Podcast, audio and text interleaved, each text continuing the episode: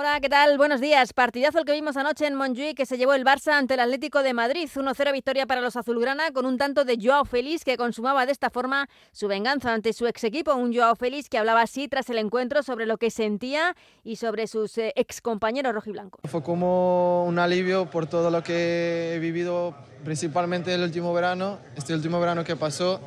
Solo las personas cerca de mí saben cómo, cómo ha sido mi familia principalmente y pues esto ha sido más para, para ellos y un alivio para ellos, claro. Me llevo bien con todos ellos, ellos saben que, que no tengo nada contra ellos, me llevo muy bien con, con casi todos y pues los quiero mucho y que todo vaya muy bien a ellos. Joao Félix era el gran protagonista no solo del partido, lo fue durante toda la semana, sigue perteneciendo al Atlético de Madrid, cedido en el Barcelona, su actual entrenador Xavi Hernández también hablaba de él. Estamos muy, muy felices con él, muy contentos está trabajando muy bien, nos está dando rendimiento. Eh, es un chico dentro del vestuario extraordinario, cero problemas, todo lo contrario, creo que ha unido más al, al grupo bromista.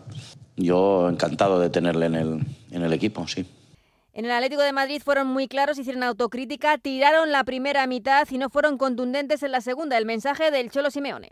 Nos faltó jugar el primer tiempo como jugamos el segundo tiempo. Ellos fueron contundentes, en el gol que marcaron y se llevaron una victoria merecida porque en el primer tiempo tuvieron lo más lindo que tiene este juego, que es la contundencia.